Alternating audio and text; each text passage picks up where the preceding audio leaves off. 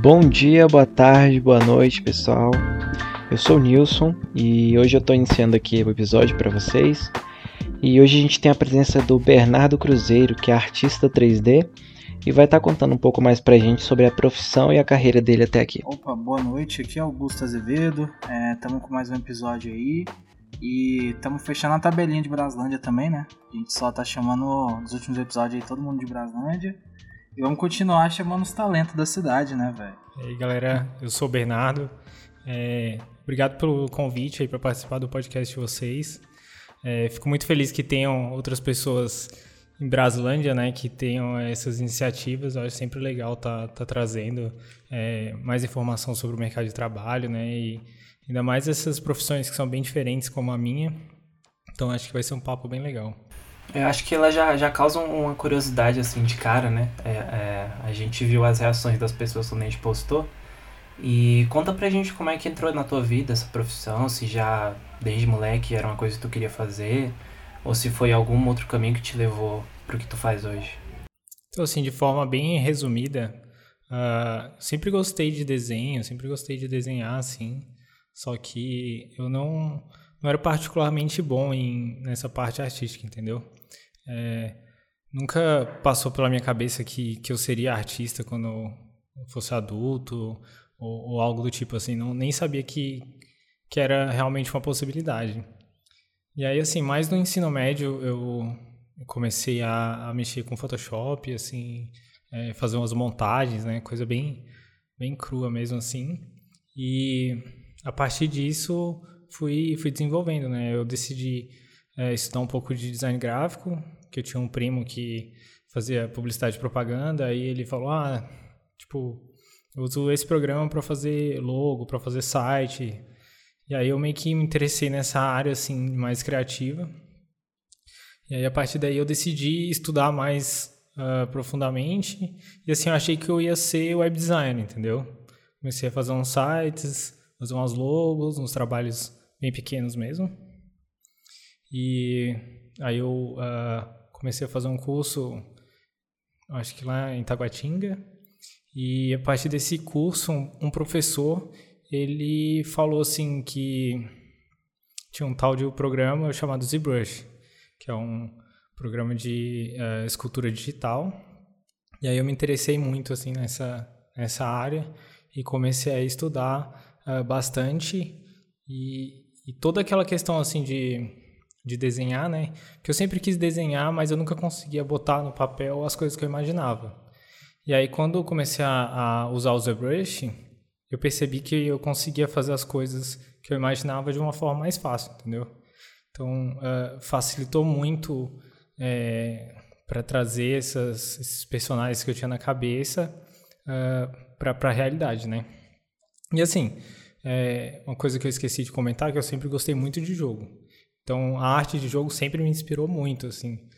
Então, era uma coisa que eu sempre uh, tinha em mente, que, que era uma coisa muito legal, mas, que nem eu falei no começo, né? Nunca me passou pela cabeça que eu poderia trabalhar com isso e fazer, fazer jogo. Uh, e aí, assim, em relação à, parte artística, né? Que eu falei que eu não era particularmente bom quando era, uh, quando era criança. E aí, quando eu comecei a usar o ZBrush, eu descobri que eu precisava mais, uh, aprender mais sobre a parte artística. Aí eu comecei a desenhar mas, e estudar desenho para me ajudar na meu, no meu trabalho. Para quem não entende muito bem, o meu trabalho é basicamente escultura, né? Uh, só que virtual, no computador. Então, faço esculturas no computador mesmo. E o desenho, a parte artística, a base artística, é muito ajuda muito no meu trabalho. E como eu sou especializado em, em personagem, a questão de anatomia, de proporção, é, o, é uma das partes mais importantes, assim. Uhum. E quando tu começou a, a, meio que entrar mais a fundo na área de, de escultura e tal, de modelagem 3D, foi ainda nessa época que você estava na escola, tipo, recém-saído da escola? Você pensou em fazer alguma faculdade? Ou, tipo, isso foi mais tudo por fora? além do curso que você já estava fazendo? Então, é, eu comecei a, a, querer mesmo essa área no, segundo ano do ensino médio. Então, eu nem tinha saído do ensino médio ainda e eu já estava meio decidido que era isso que eu queria fazer. Uh, só que assim, uh, isso já tem uns 10 anos. É, na época não tinha muita coisa sobre essa área na internet. Tinha inglês, mas no Brasil não tinha praticamente nada. Assim. Aí no terceiro ano, uh, a, a escola tinha um projeto que era desenvolvido ao longo do ano, né? E aí era uma matéria que a gente desenvolvia esse projeto ao longo do ano. E aí, assim, junto com o meu grupo, a gente decidiu fazer sobre jogos, jogos digitais, entendeu? E aí, com isso, eu tive a oportunidade de visitar uma faculdade que estava abrindo o curso de jogos digitais. E aí eu fui conversar com os professores e com, a galera que estava organizando né, o, o curso mesmo. E conversando com eles, eu meio que descobri que fazer a faculdade não ia ajudar no que eu queria. Que eu sempre já, eu já tinha um foco, assim, de, tipo, eu quero trabalhar fazendo personagens 3D. E aí, assim, tipo, no curso eles focam em jogos digitais, só que a parte artística é bem fraca. Não sei como está hoje, assim, mas eu ainda acho que é bem fraca, assim. Que é, eles ensinam muito mais de programação, de animação, é, como mexer nos programas e a parte de game design. E a parte de personagem é, sei lá, se tiver, é um, um só uma matéria, entendeu? E aí eu, eu pensei, ah, eu posso não fazer faculdade e, e ao invés de fazer faculdade, me dedicar a estudar mais do que uma pessoa que está na faculdade, entendeu? No que eu realmente quero. Então, eu botei isso na cabeça, assim, de que é, se eu não for fazer faculdade, eu tenho que estudar mais do que quem está fazendo faculdade, porque eu não vou ter nenhum diploma e, e, a única coisa que vai provar que eu sei fazer as coisas é ser o meu portfólio, né? Aí, assim, foi é, com certeza uma discussão bem longa lá em casa. Eles demoraram muito tempo, assim, anos até, para aceitar que eu não queria fazer faculdade de jeito nenhum. Porque é que nem eu falei, assim, na época que eu comecei no Brasil, tinha, sei lá, uh, cinco pessoas que eu poderia falar que. Que, que, que, que trabalhavam é, mesmo com isso. É, que trabalhavam mesmo com isso. E dessas cinco pessoas, sei lá, tipo, quatro tinham feito faculdade, entendeu? Então, tipo, o argumento não era muito ao meu favor. Mas eu sempre tive confiança de que é, era o que, que eu queria fazer, entendeu? Que eu não queria perder tempo fazendo faculdade. E assim, deu certo. Porque no, no, no, teu caso, tu já estudou o que tu queria, sacou? Tu não ficou, sei lá, pegando uma matéria que tu não vai usar nunca, né? É, exatamente. É, porque, tipo, uma coisa é você querer trabalhar com jogos, né? E a outra é você especificamente já querer trabalhar com, com desenho 3D de, de personagem e tal. Então, Isso. é mais fácil ser ramificado, né? É, e... e é o que eu sempre falo. Desculpa te cortar, não, pode falar. Pode falar. É, é, o que eu sempre falo, assim. É, se você não sabe exatamente o que você quer fazer, faz a faculdade, que ela vai te mostrar todos, todo o leque da área mesmo. Assim, ah, eu quero trabalhar com jogos, mas eu não sei o que, que eu quero fazer. Então, é, faz a faculdade que ela vai te mostrar todas as portas assim do que você pode fazer nessa área, que é muita coisa mesmo. Uh, e, aí vai te ajudar, assim, não, não, não machuca ter, ter um diploma, entendeu? Sim. E a partir do momento que você come, você decide e começa a focar mais no estudo, assim, a partir de que momento você se sente preparado? Tipo, caramba, agora eu já sou, eu já estou pronto para fazer alguma coisa profissional, sacou? Não sou mais um amador, sei lá. É, essa é uma pergunta bem difícil, assim, porque eu acho que quanto mais você estuda, mais você acha que você não está preparado, entendeu? É, mais coisas sim. você tem para aprender. É. Mas uh, eu sempre tive em mente que eu precisava trabalhar, entendeu? Não necessariamente, ah, tipo, eu nunca fui muito, ah, eu só trabalho personagem, ah, eu só trabalho nisso. Tipo, eu tenho zero experiência, não tenho faculdade, então, tipo, o que aparecer para mim e for remotamente uh, da minha área, eu vou pegar porque vai ser experiência profissional e vai contar no futuro, entendeu? Uhum. Mesmo que seja aprender a lidar com o cliente, aprender a, a falar com as pessoas. Aprender a passar uh, valor, sei lá, né? Exatamente, orçamento, é, deadline, né? entregar as coisas na hora certa, tudo isso conta muito, assim. Então, tipo, desde, o, acho que meu primeiro trabalho mesmo de carteira assinada foi com 18 anos. Então, tipo, já desde de cedo, assim, eu vou pegar todas as oportunidades, assim. E esse trabalho, ele foi, uh, na verdade, assim, antes disso, eu fiz um estágio que foi, tipo, eu estava fazendo curso de desenho, e aí, uh, no lugar onde eu fazia curso de desenho, eu descobri que tinha, tipo, um estúdio, entendeu? Que eles faziam site, faziam é, logo e, e eles tinham interesse em 3D. E aí eu cheguei lá e falei assim, tipo, ah, me contrata aí como estagiário, vocês não precisam pagar nada. Eu venho aqui toda a, a tipo, a parte da tarde, né, porque eu ainda estava no ensino médio. Venho aqui toda a tarde, trabalho para vocês, ajudo vocês, e é isso, só quero a experiência, entendeu? Então, tipo, realmente de dar as caras e, e tentar ir atrás, assim. E aí, depois disso, é, quando já estava melhorzinho, assim, eu consegui esse trabalho de carteira assinada. Foi numa escola também de, de, é, de design gráfico e tinha 3D também nessa escola. E aí eles precisavam de umas imagens para o curso de 3D que eles iam lançar. Aí eu falei assim, ah, me contrata e eu fico aí fazendo essas, é, essas imagens para vocês. Vai sair mais barato que vocês pagarem alguém para fazer por fora é, eu, eu, ganho experiência, né? E, e, ainda ajudo vocês a desenvolver esse curso de 3D. Então, tipo assim, só pra você ter ideia de, tipo, que não tinha nada mesmo, no, em Brasília principalmente, na minha área. Então, eu tava, tipo, tentando qualquer coisa que aparecia, sabe?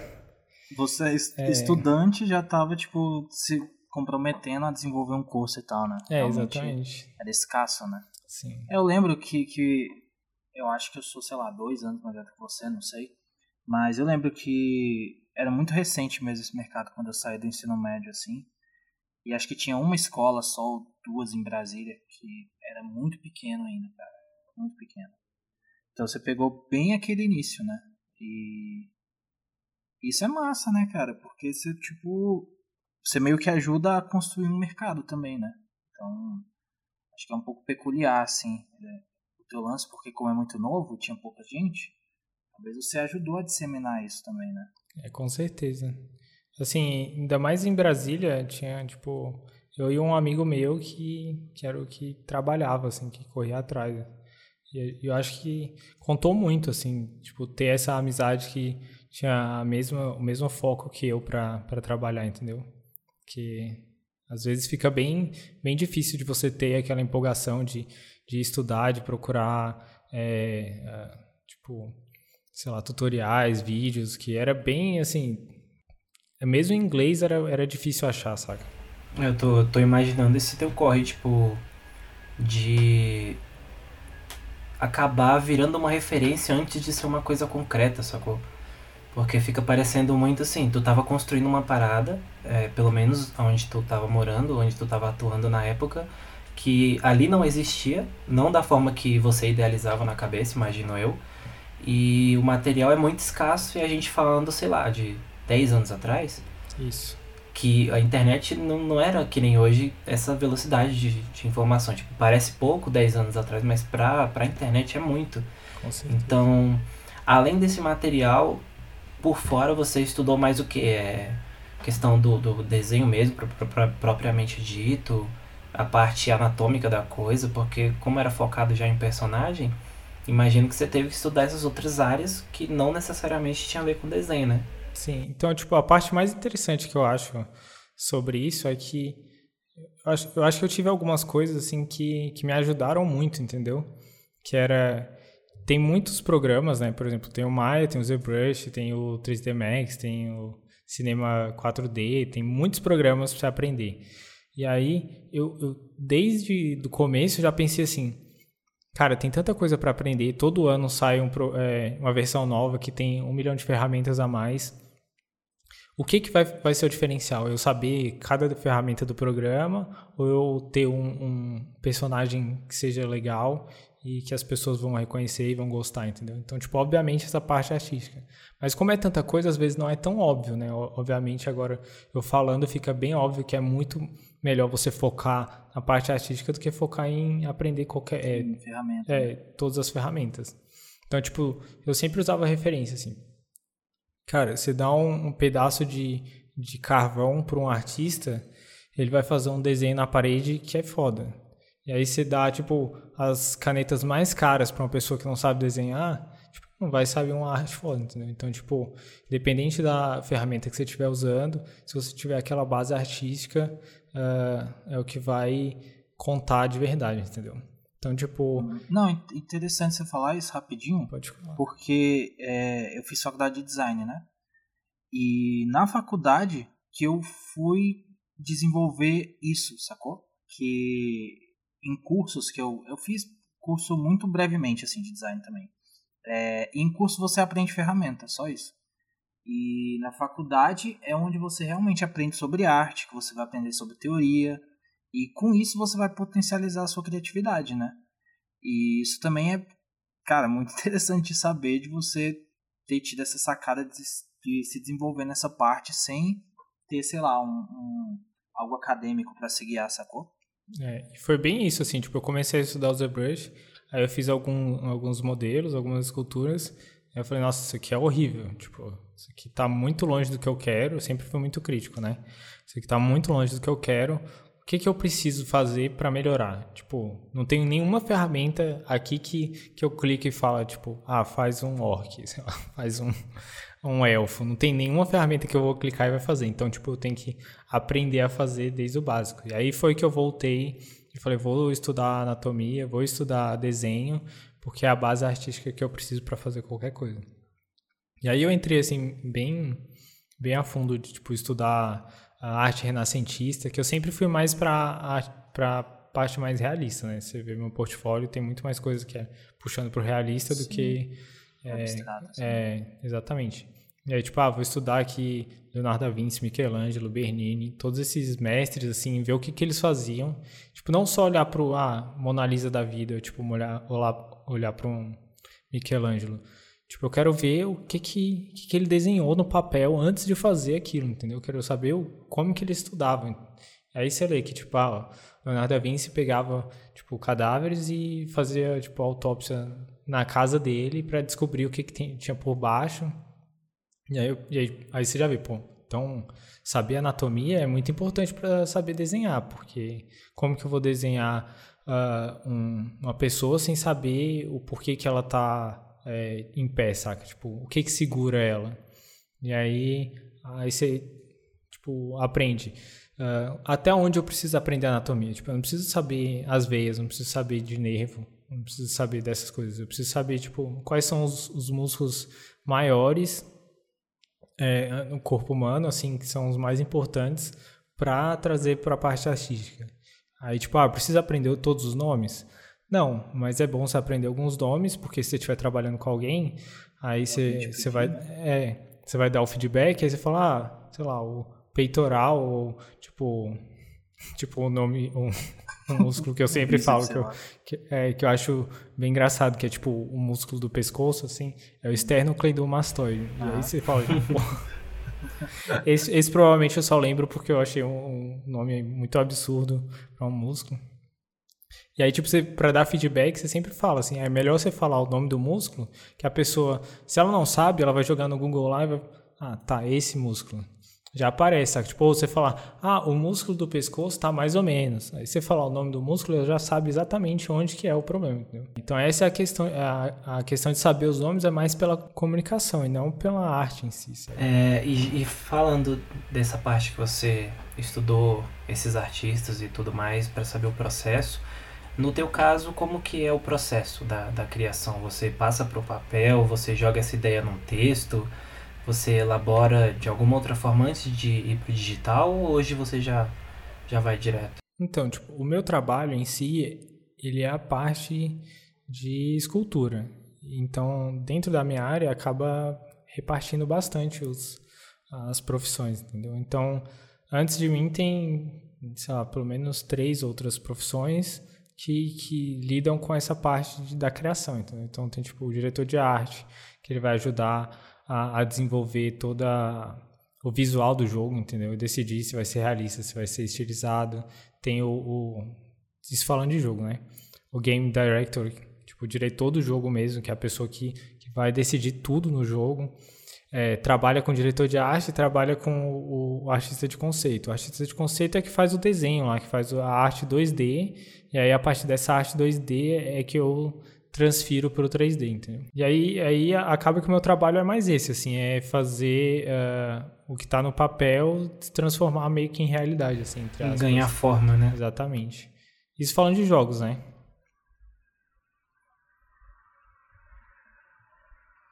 Uhum. É porque eu não queria muito. É. Eu não queria muito pular, tipo, sabe, tipo. a gente começou lá atrás e já tá pulando para hoje, mas é meio inevitável, né? Mas hoje você participa um pouco dessas outras atividades, assim, ou você fica realmente recluso a, tipo assim, você pode, você tem liberdade para... Então, eu acho que pela, pela minha experiência, assim, que antes de trabalhar completamente com jogos, né, que é o que eu faço hoje em dia, eu trabalhei muito tempo com colecionáveis. E na parte de colecionáveis, eu fazia tipo o processo inteiro, né? Então, colecionáveis eu fazia uma estátua e aí nessa estátua eu preciso pensar na base da estátua, né? O que que vai ter lá de, uh, tipo, se vai ser um arquitetônico, se vai ser uma pedra, se vai ser terra, entendeu? E aí pensar na pose. E aí nessa nessa área de colecionáveis eu me interessei muito pela essa parte de conceito, né? De decidir qual vai ser a, a pose do personagem, o tamanho da, da base e todas essas coisas. Eu trabalhei como diretor de arte, então eu tive essa experiência de uh, artista de conceito também, né?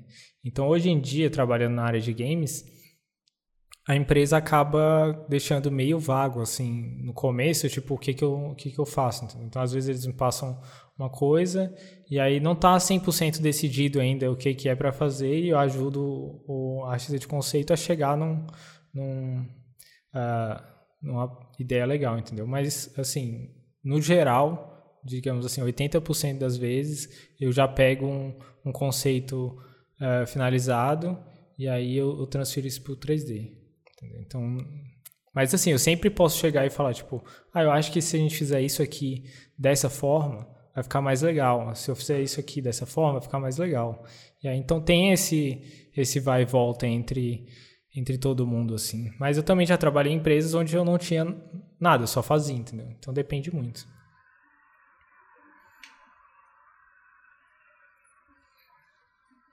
Aham. Entendi. É, e aí, desse ponto de tipo assim, ah, comecei a fazer estágio e tal, é, comecei a aprender bastante, ajudar a desenvolver curso e tal. Em qual ponto que você chegou ou foi convidado, foi atrás para começar a fazer realmente um, tipo assim, trabalhar real fazendo 3D? Tipo?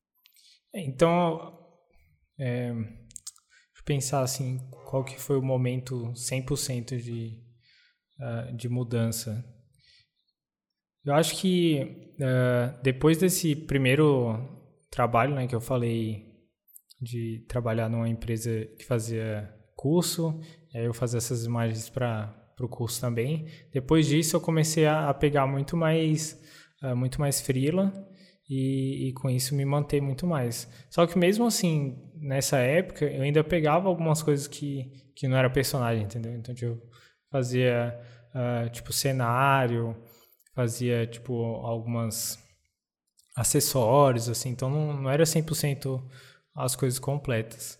E aí, acho que um ou dois anos depois, assim, com trabalhando meu portfólio, que eu comecei a pegar só personagem mesmo.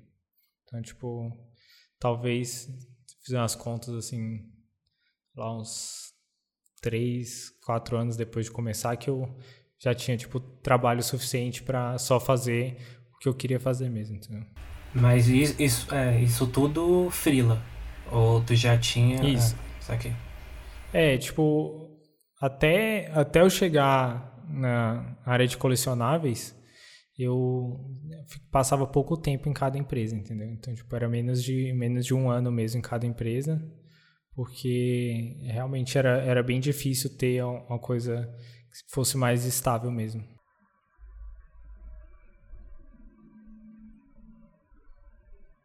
Uhum. E, tipo assim, é... daí você conseguiu entrar no, no, nesse mercado de colecionável, né? E como que ele funciona? Ele, ele é muito aquecido? Ele tem profissionais que, tipo... Porque, sei lá, eu que, que não conheço muito, conheço duas, três empresas que fazem isso, né?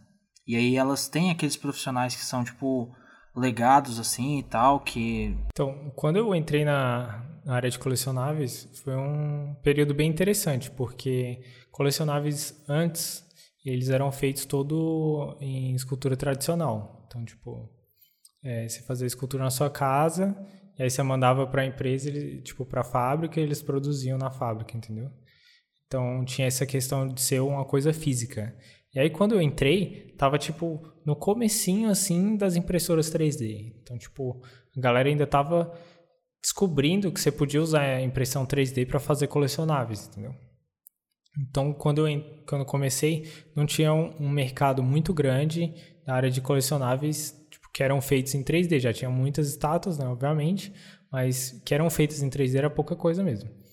E aí, é, tipo, demorou, sei lá, uns três anos para realmente começar a desenvolver esse mercado a ponto de ter empresas grandes investindo uh, em impressão 3D, porque uh, antigamente as impressoras eram muito, muito caras.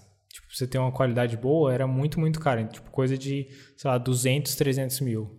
É, então, tipo, nem toda empresa com, queria investir nessa área, né? Porque era muito mais fácil você pagar para uma pessoa fazer um, uma escultura e mandar do que você pagar 300 mil para uma impressora, saca? Uh, e aí, depois que, que a tecnologia avançou um pouco e as impressoras começaram a ficar mais, muito mais baratas e muito melhores, que aí as empresas começaram a investir mesmo e aí começou a ter trabalho, tipo, a rodo mesmo, assim, de, tipo, muito, muito trabalho nessa área. E aí hoje em dia ainda tem muito, muito trabalho nessa área, mas também tem muito, muita gente fazendo também. Até eu até dei uns workshops, né, uns cursos de, de, dessa área de colecionáveis e, tipo, a maioria, sei lá, todo mundo que terminou o curso e, e queria trabalhar nessa área está trabalhando, entendeu? É, eu ia até perguntar exatamente isso, se você chegou a, a, a, entrar nessa parte de dar cursos, assim, já usando o teu nome mesmo, sacou?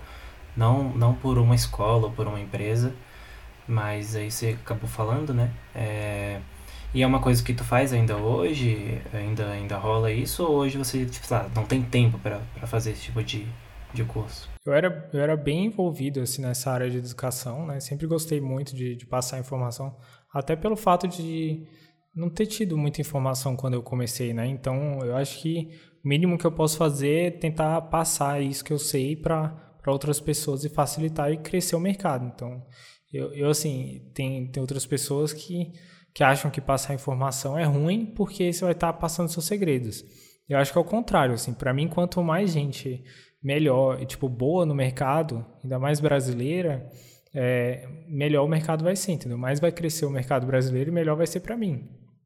Porque assim, eu já sei as coisas, eu, tipo, eu estudo bastante ainda, já passei dessa, dessa parte da entrada, assim, do mercado, que é o mais difícil.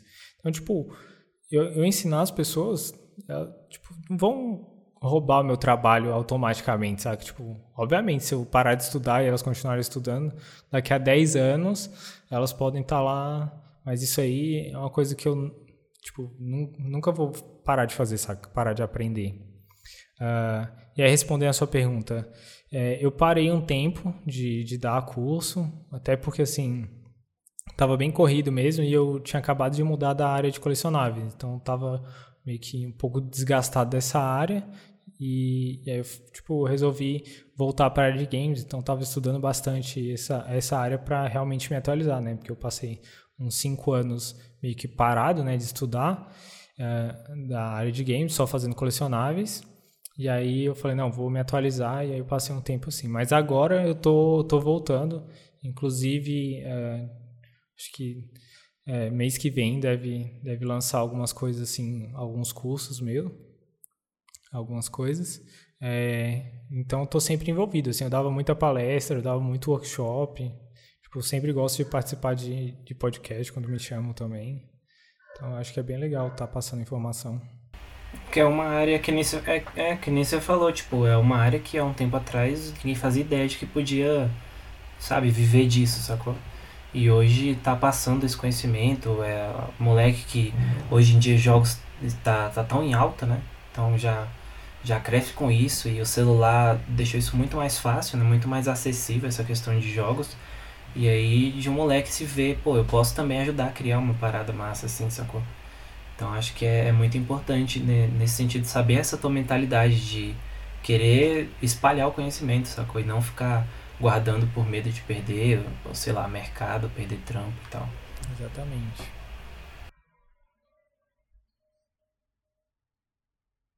Uhum.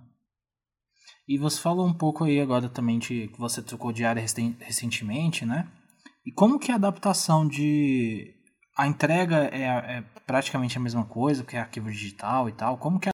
é então, assim, é, antes de entrar em colecionáveis, eu trabalhei com games, né? Um tempo. Então, tipo, não entrei 100% cru nessa área de games. Uh, a, a, existe algumas mudanças que são bem peculiares de cada área, mas não é uma dif diferença tão grande. Estou uh, tentando pensar em, em, algum exemplo. Assim. Tipo, o exemplo principal da, entre a área de colecionáveis e a área de, de para games é que para games você vai fazer os personagens sempre uma pose estática. Então, sempre uma pose que, que é simétrica, né? Os braços abertos, pernas abertas, uh, o personagem olhando para frente. Porque aí vai vir uma pessoa e vai animar esse personagem, então vai dar todos os movimentos. É, quando você está trabalhando para estátua, você tem que fazer a pose do personagem, você tem que realmente pensar no movimento que ele está fazendo, uh, na ação que ele está fazendo, o peso do corpo dele, né? Tudo isso. Então, essa é a diferença principal, assim, que você precisa pensar em várias outras coisas que, você não acaba pensando. Mas isso é verdade para os dois lados, assim. É, para games tem algumas é muito mais peculiaridade técnica do que artística. Para estátua, é, as peculiaridades técnicas são, são mais assim, dá para isso ser feito é, em, em, grande escala? Tipo, obviamente, é, ob, não, não mais, mas tem diferentes limitações. Assim, por exemplo, uhum. não tem, tem como você fazer um né? personagem né? voando para estátua, saca? Tipo, que ele tem que ter um lugar para apoiar. É, tipo, você pode fazer algumas coisinhas assim que a gente, uhum. tipo, ah, sei lá, você Sim. faz uma explosão. Aí essa explosão, obviamente, ela tem que ser uma coisa física e você coloca o personagem em cima para parecer que ele tá, tipo, saindo da explosão, sabe? Então tem outras tipo, limitações questão da, da física, assim, da, do real mesmo. Para games é, é mais questão técnica de, tipo, é, o personagem ele tem que rodar dentro de um jogo, né? Então o jogo ele é, ele é renderizado tipo imagem por imagem, assim, não é que nem um filme que é tipo várias fotos. O, o jogo, cada imagem que você vê, é, ele é calculado é, em, em, tempo real.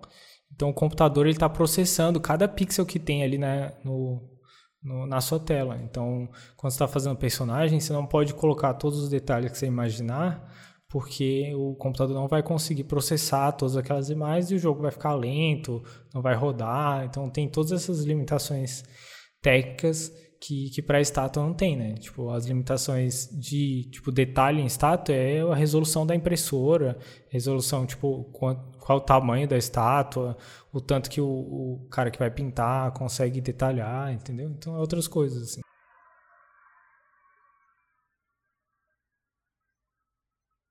Uhum.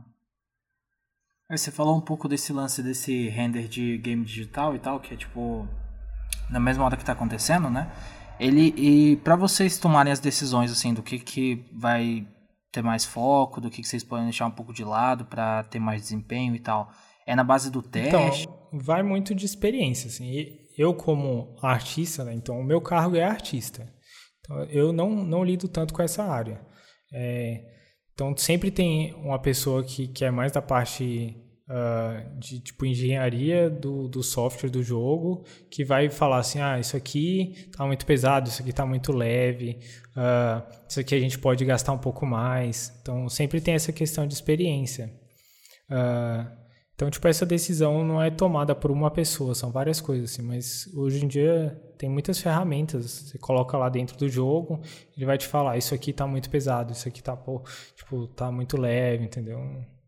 É, e trazendo para tua atuação hoje, hoje tu é contratado, hoje tu ainda trabalha só por conta, é, e aproveitando para, sei lá, para quem tem curiosidade, é, hoje vive bem um artista que faz o teu trampo, consegue ter uma grana, é, porque assim, imagino que é um, um, trabalho que não se restringe a um lugar só, porque você pode trabalhar para o mundo inteiro, né? Então, isso, claro, vai, vai contar muito a experiência, o portfólio e, e a, a habilidade em si do, do artista, né? Então, como que funciona, como está funcionando hoje a tua vida e o mercado em si? Então, é, hoje em dia eu sou contratado, né? Tipo, é até bem peculiar, assim, o, a forma que eu sou contratado, porque eu trabalho para para empresa nos Estados Unidos, mas o meu contrato é de carteira assinada no Brasil. Então eles têm uma empresa, tipo, eles contrataram uma empresa terceirizada no Brasil para me contratar e aí eu ter um vínculo é, é, empregatício no Brasil mesmo. Então, tipo, eu tenho os direitos aqui que tem no Brasil. É, Empregatício, é, né? Que a outra, a outra forma, assim, que eu passei todo o, o tempo Pô, é, é bom, trabalhando era tipo só tinha um contrato que é só um papel que eu duvido muito que ele tenha algum valor legal tanto para aqui no Brasil quanto lá fora então é mais uma coisa para para gente tipo é Uhum. tipo só para você assim você ter algum argumento né tipo ah a gente combinou isso é mesmo vale para os dois né então eu acho que é uma coisa legal assim ó mais uma questão de honra do que legal de, tipo de legalidade mesmo então, sobre a pergunta se vive bem, eu acho que é bem é, difícil falar assim no geral, porque é uma área que, que não é tão regulamentada, né? Então, é, meio que as empresas, elas acabam, às vezes, pagando muito pouco, né? Se você trabalha para empresa no Brasil, tipo, a tendência é pagar muito pouco, mas se você consegue é, trabalho para o exterior, aí paga muito bem, porque, obviamente, né? Tipo, o dólar cotação tá absurda, então você acaba recebendo muito bem se você consegue trabalhar para empresas uh, no exterior. No geral, para quem é profissional, assim, tipo, você não precisa ser o melhor do mercado e tudo. Para quem é profissional, você consegue viver muito bem. É, só que assim é um processo que, que é muito complicado, porque você passa de não receber nada, de não ter dinheiro, né? Porque você não tem trabalho, porque ninguém confia no seu trabalho, você está começando, você é estudante, e aí, tipo, quando você começa a pegar trabalho, tipo, não acaba, saca? Tipo, você não tem tempo para fazer todos os trabalhos de tanto que aparece.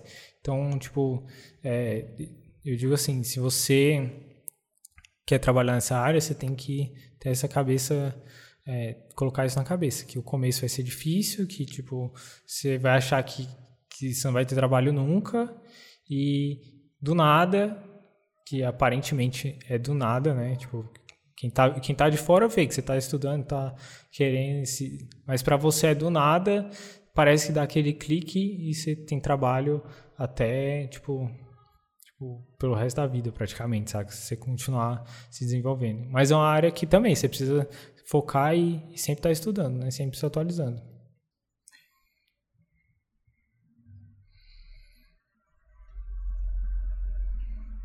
Mas é importante também a pessoa ter a mentalidade de, de ter uma jornada de trabalho meio sadia, né? Porque é, teve uma época que eu pegava muito frila e, cara, era um inferno, assim, minha vida, sacou?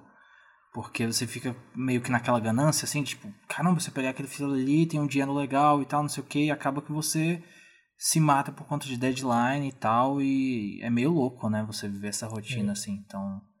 Acho que é importante a galera ter um pouco de, de sensibilidade também na hora de aceitar trabalho, né? Saber calcular direito o que, que ela. Se ela tá cobrando direito, né? Porque às vezes você tá desvalorizando seu trabalho e você tem que fazer muito mais coisas. Eu fico bem feliz que você tenha falado nisso, porque é uma coisa que acontece muito na minha área, assim. É tipo.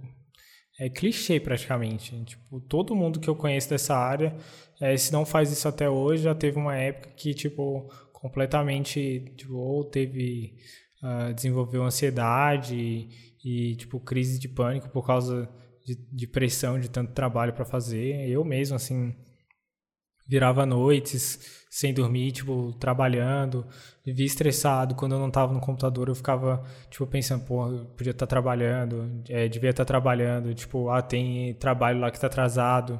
Tipo não conseguia aproveitar nada na vida por causa disso saca mas assim, depois, depois eu decidi que não vou virar mais à noite. Tipo, se eu não conseguir terminar hoje, o cliente que espere. Tipo, não, não vou sacrificar a minha vida para entregar um trabalho, entendeu?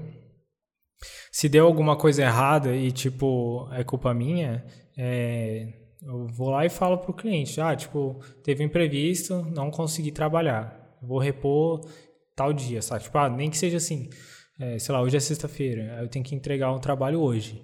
Se deu, sei lá, 9 horas da noite ou 10 horas da noite, eu não consegui entregar, tipo, cara, eu trabalho amanhã, sábado de manhã, sem problema, saca? Mas eu não vou virar à noite pra passar o final de semana inteiro morto, porque, tipo, é, é para você entregar uhum. um negócio sábado, ou tipo, duas da manhã, que nem você falou. Sim, pra te entregar um que negócio a pessoa duas da manhã, você nem vai ver, tá né? ligado? Tipo, não tem, não tem por que fazer uhum. isso.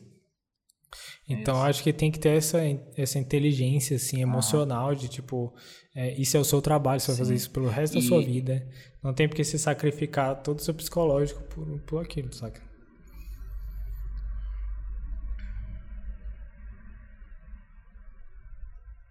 Uhum. É, eu queria puxar um pouco dessa, dessa questão, assim, foi até legal você ter se alongado um pouco mais, porque, enfim, a indústria de games tem aquela, aquela lenda urbana, né? Da galera fazendo rush e tal, de fim de semana, principalmente quando você tá perto da entrega de um jogo. E hoje os jogos são, tipo, umas paradas multimilionárias e, enfim, com muita complexidade e tal, que realmente demanda muito trabalho. E, na, assim, no seu emprego, porque você não pode falar por outros, né?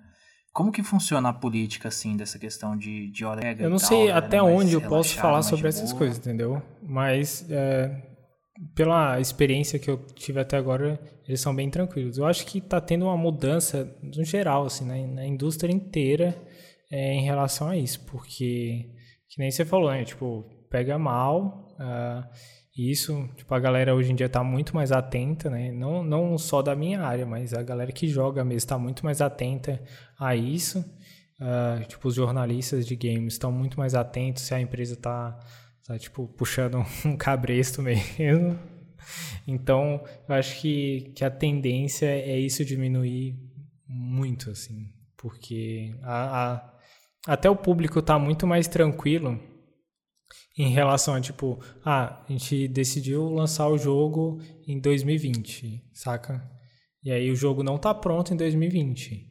Antigamente, se era tipo 2019 lá, o, o final de 2019, tava tipo todo mundo lá, assim, ó, tipo, trabalhando final de semana, hora extra e tal, para entregar o jogo 2020. Só que aí quando você chega em 2020 para entregar o jogo, o jogo tá ruim, tá ligado? Porque, tipo, ninguém, ninguém faz trabalho bom quando tá cansado, quando tá estressado, quando é, tipo, não consegue, saca? Literalmente não consegue. Então, hoje em dia a galera entende que, o público em geral entende que se você der mais um ano para a empresa terminar o jogo de uma forma saudável, o jogo vai sair muito melhor do que ele ser entregue antes. Então, eu acho que, essa aceitação do público ajuda muito as empresas a, a, a diminuir essa pressão na, nos funcionários. Aí até de acontecer, de estipular uma data e, pô, naquela data não tá pronta e, e eles anunciaram, não, a gente prorrogou, beleza, e tá, e a galera realmente aceita, né? É,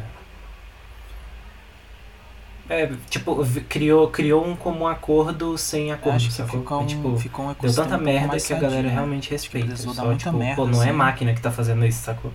É, são, são pessoas que estão ali e estão ralando, estão trabalhando e, e assim, é um trabalho muito desgastante, né? Você fica tipo, muito tempo sentado, muito tempo na frente do computador, e isso estressa muito.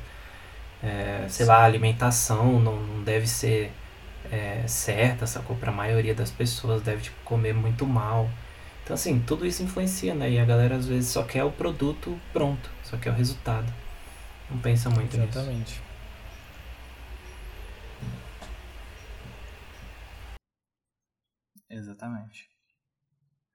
Mano, então a gente vai partir aqui agora para as perguntas que o pessoal mandou pra gente lá no Instagram, no Twitter e tal. E a primeira aqui é, é a pergunta que pergunta se é muito diferente trabalhar num projeto muito conhecido, como por exemplo. Cara, é bem diferente. Eu acho que para mim o que conta mais é a pressão de saber que, que o que eu vou fazer, sei lá, milhões de pessoas vão ver, entendeu? Então, Uh, acho que essa pressão conta um pouco. Fora que, que é, eu acho que é muito mais empolgante, né? Você trabalhar numa coisa que, que você gosta, que você sabe que o público gosta, então dá aquela, aquele gás, né? Pra você focar mais no seu trabalho.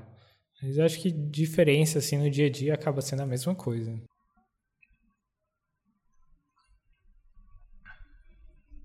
Uhum.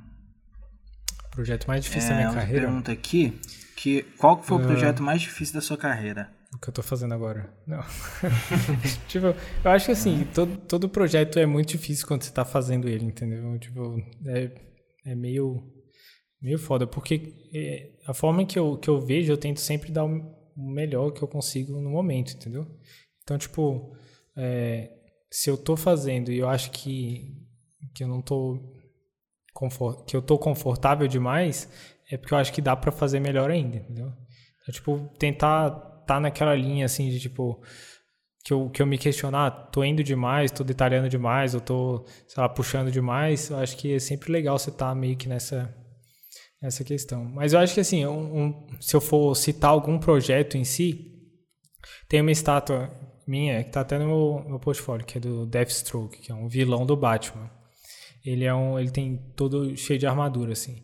Ele foi muito difícil para mim por, por, pelo que a gente falou, né, do desgaste. Então, tipo, essa peça, na época que eu tava fazendo, eles queriam lançar essa peça num Comic Con. É, então, ela tinha um, tipo, um deadline muito curto. E na época meu computador era muito ruim. Então, tipo, tava dando muito problema com o computador para fazer ela. Então, tipo, eu passei, sei lá, acho que umas duas semanas dormindo pouquíssimo. E, tipo, os últimos dias, assim, eu praticamente não dormi. Então, quando eu entreguei ela, tipo, eu literalmente levantei da cama, assim, tipo, desmaiei, saca? Sei lá. Então, tipo, foi uma peça que para mim foi muito difícil, mas eu acho que não pela... É, pela... Pela, pela condição, peça, assim. né? Exatamente. Assim. Pela peça em si, né? Pelas circunstâncias. E quando, quando você faz essas peças assim, ela vai assinar? Então essa é uma, uma parte que é complicada, assim, porque é que nem eu falei, velho. Antes, uh, quando eu comecei, as coisas eram tipo Velho Oeste. Então, uh, as empresas ficavam até com medo de colocar os créditos do artista para outra empresa não ir lá e buscar o artista, saca? Então, uh, o meu nome ele não vai na peça em si, assim, ele vai na caixa e algumas caixas. É, porque eu acho que até é meio injusto assim colocar o nome na peça, porque normalmente é pequeno, né, o espaço que tem. E são várias pessoas que trabalham para chegar nesse resultado. Então tem normalmente tem uma pessoa que faz um desenho preliminatório, tem a pessoa que pinta, tem a pessoa que trabalha na parte da impressão, né, que faz a, a parte técnica da impressão. Então, tipo, colocar o meu nome em si lá, eu acho que às vezes não, não cabe muito. É, obviamente se for uma coisa que, que eu criei, que eu desenvolvi, que nunca acontece praticamente, aí sim vale, vale o nome, mas uh, no geral, só de ter o nome na caixa, assim, eu acho que já é legal mesmo. Caixa, sim, porque acho que é importante, né? É... Sim. Então, cara, a gente vai para aquela partezinha agora que você fica livre para indicar aí três coisinhas se você quiser. Pode, é, Pode interromper, geralmente não então, interrompe A minha não, primeira mas... indicação é bem óbvia mesmo. Então, para quem, quem não jogou o God of War 2018, vai lá e jogue. E se assim, se não tem um PlayStation, não tem videogame para jogar, ele é só no PlayStation, né? É, vai no, no YouTube e assiste, saca? Tipo, se você gosta assim de, de história, é, tipo, se gosta de mitologia, essas coisas, é bem legal, assim. Tem muito uh, gameplay que a pessoa não fala nada, não tem a câmera, é só ela jogando mesmo.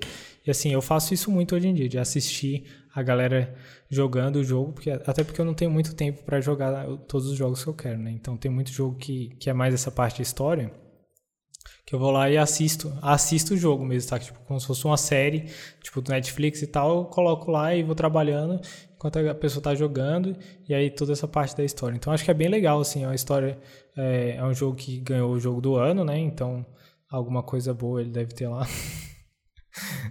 então, e não é, não é só o jogo em si, a história é, é muito, muito foda mesmo. e, e, é, e eu tô trabalhando no, no jogo que vai vir depois, né? A continuação desse jogo. Então, Uhum. É, obviamente eu teria que, que indicar isso. Uh, Sim. É, nesse, acho que não tem nenhum podcast que eu fiz que eu não indiquei isso. Uhum. então, é, é, um livro que se chama Desenhando com o Lado Direito do Cérebro. É, esse livro, para mim, é meio que a mudança nessa parte artística. Eu acabei não, não uhum. falando dele no começo, porque eu sabia que eu ia falar no, no final agora, né? Então, para não ficar repetitivo. Então, basicamente assim, ele está meio a, ah, atrasado em relação aos uhum. estudos do, do cérebro, essas coisas, mas ele tem uma parte bem interessante, assim, explicando por que, que, que você não consegue desenhar as coisas da forma que você imagina, né? Então, tipo, você vai desenhar um olho, é, por que, que você não consegue desenhar o olho da forma que você vê o olho? Uhum. Porque, tipo, é, os símbolos que você desenvolveu quando era criança, de tipo, o que, que é um olho, é o que você mantém, saca? Então, para você não desenhar esse símbolo e desenhar o que você está vendo mesmo, você tem que meio que desbloquear essa, esse símbolo que você aprendeu quando criança para conseguir realmente uh, desenhar exatamente o que você está vendo. Então, ele tem uns exercícios muito legais, é, ele tem uns exercícios muito legais, muito legais assim para meio que desbloquear. Tipo, acho que o primeiro exercício, se não me engano, é tem um desenho que ele é tipo só a linha mesmo, né? Tipo de um cara sentado e aí o exercício é você colocar esse desenho de cabeça para baixo e copiar as linhas do desenho é, no papel, né? Só olhando. Uh, e aí, tipo, quando você termina, você vê que tá, tipo, muito, muito parecido, saca? Mesmo que você nunca desenhou nada na vida, vai ficar muito, muito parecido. Porque, tipo, você tá fazendo só as linhas. Então, tipo, ao invés de você desenhar uma mão, você tá desenhando uma linha que faz uhum. uma curva ou tal. Então, tipo, meio que, que engana o seu cérebro a, a não identificar aquilo como uma mão e ah, buscar sim. aquele símbolo que você criou. Então, tipo, é uma, uma forma bem resumida, assim, tu, não sei nem se deu para entender direito. Uhum. Mas é um livro que eu super recomendo, assim, mesmo você... Pô, que massa. Não, deu pra caralho. Uhum. Sim, sim. Sim, sim. Ele tem ele é uma é tipo parte um livro meio no começo, que, mas que participativo, assim, de, de exercício tipo, também e tal. Cara, é bem teórico, assim, né? assustador, porque ele tem um, é uma a mulher que escreveu. Que ela dá esses cursos também, né, do livro, baseado na técnica que ela desenvolveu. Então, tipo, coisa de dois meses, a galera tem um salto artístico, assim, tipo, insano. É absurdo.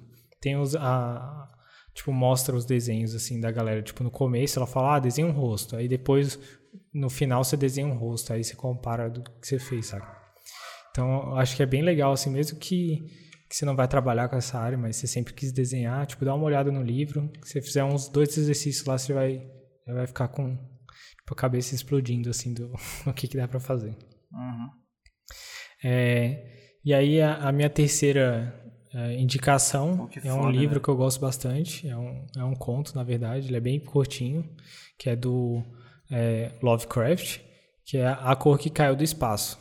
Então, acho que é eu quis uh, falar sobre ele aqui porque ele é um dos livros que, que mostrou que todo tipo de arte ela tem uma coisa que é peculiar a ela, entendeu? Então, a questão da literatura é tipo ela consegue descrever o, o livro consegue descrever coisas que você não consegue imaginar, entendeu? Então, quando ele está não vou dar spoiler do livro, né? Mas tipo quando ele está descrevendo lá, você você uhum. consegue entender o que está escrito, mas você não consegue imaginar, saca? Porque tem meio que uma limitação, é tipo meio que ficção científica, né? Então, é, quando ele está descrevendo meio que a criatura, você não consegue, tipo, imaginar as formas, você não consegue imaginar as cores, né? Que ele descreve as cores. Você consegue entender o que você está lendo, mas você não consegue imaginar. Então, isso para mim foi uma coisa que, tipo, meio que explodiu minha cabeça, assim, tipo, caraca. Eu acho que, é, tipo, literatura é a única coisa que consegue fazer isso, saca? Porque, tipo, num filme, sempre tem aquela questão, né? De tipo, num filme de terror, se você mostrar o monstro, é, é exatamente, você, você, não tem mais tanto medo, sabe? Então, tipo. Mostrar a criatura é, acaba graça, é, sei lá. Né? Essas são as minhas três indicações aí.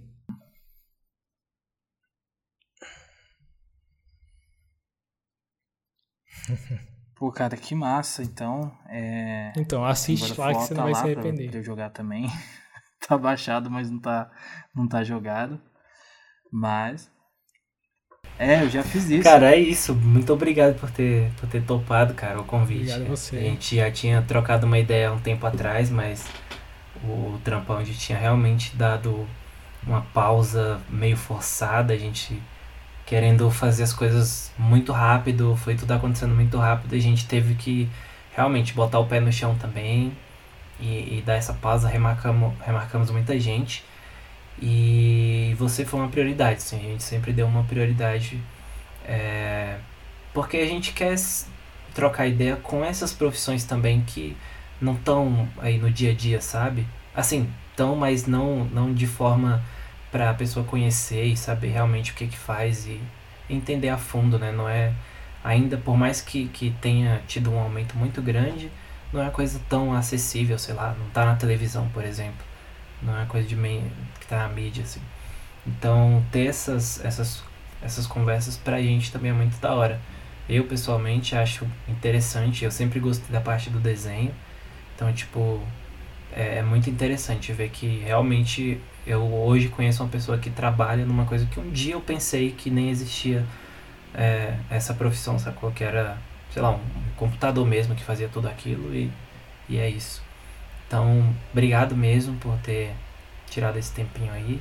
E fica aberto, cara. Se você quiser um dia lançar alguma parada ou divulgar, só entrar em contato com a gente que, que a gente vai estar aí de porta aberta.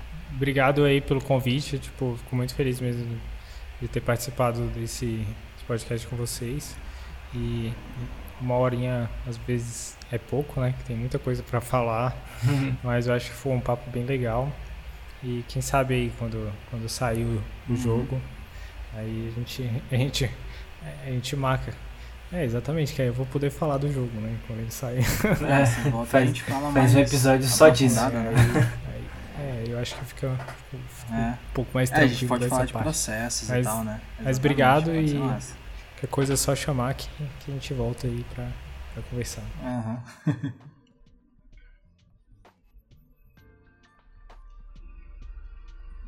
então, beleza, gente. É isso. Boa noite aí pra todo mundo. E não se esqueçam de seguir o Trampa Onde em todas as redes, Trampa Onde lá no, no Instagram, principalmente, a gente fala mais. Mas segue a gente no Twitter também. Tem um canal do Telegram lá que vocês podem entrar. A gente vai conversando lá. Geralmente a gente pede perguntas também pelo Telegram, pelo Instagram. E as nossas redes sociais também, pessoais. Eu sou Augusto Consilvas.